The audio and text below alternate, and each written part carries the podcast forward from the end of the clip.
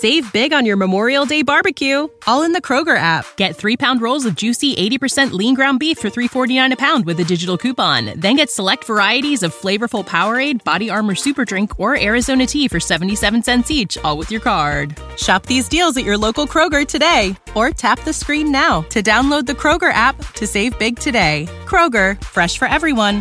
Prices and product availability subject to change. Restrictions apply. See site for details. Presentó a Delis Ramírez Oviedo, nombre de pila del artista popular e intérprete Rochi RD. Señores, Mariachi Buda es un comunicador y presentador que de la música urbana dominicana, él es el único que tiene un Grammy, realmente, porque colaboró con Rosalía y J Balvin en una canción que se llama Con Altura.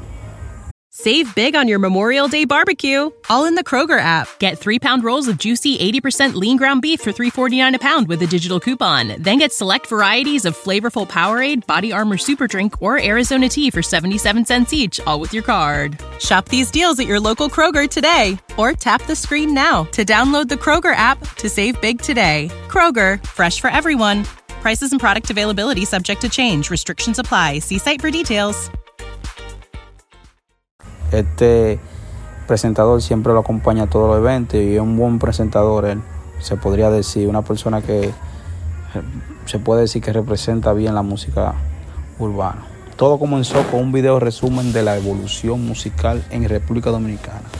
Desde el merengue con menciones a grandes representantes como Eddie Herrera, pasado por su descendencia con grupos como Sandy Papo hasta llegar a la música urbana con Don Miguelo. Después de... Ohio, ready for some quick mental health facts? Let's go. Nearly 2 million Ohioans live with a mental health condition. In the U.S., more than 50% of people will be diagnosed with a mental illness in their lifetime. Depression is a leading cause of disability worldwide. So, why are some of us still stigmatizing people living with a mental health condition when we know all of this? Let's listen to the facts and beat the stigma. Ohio, challenge what you know about mental health at beatthestigma.org.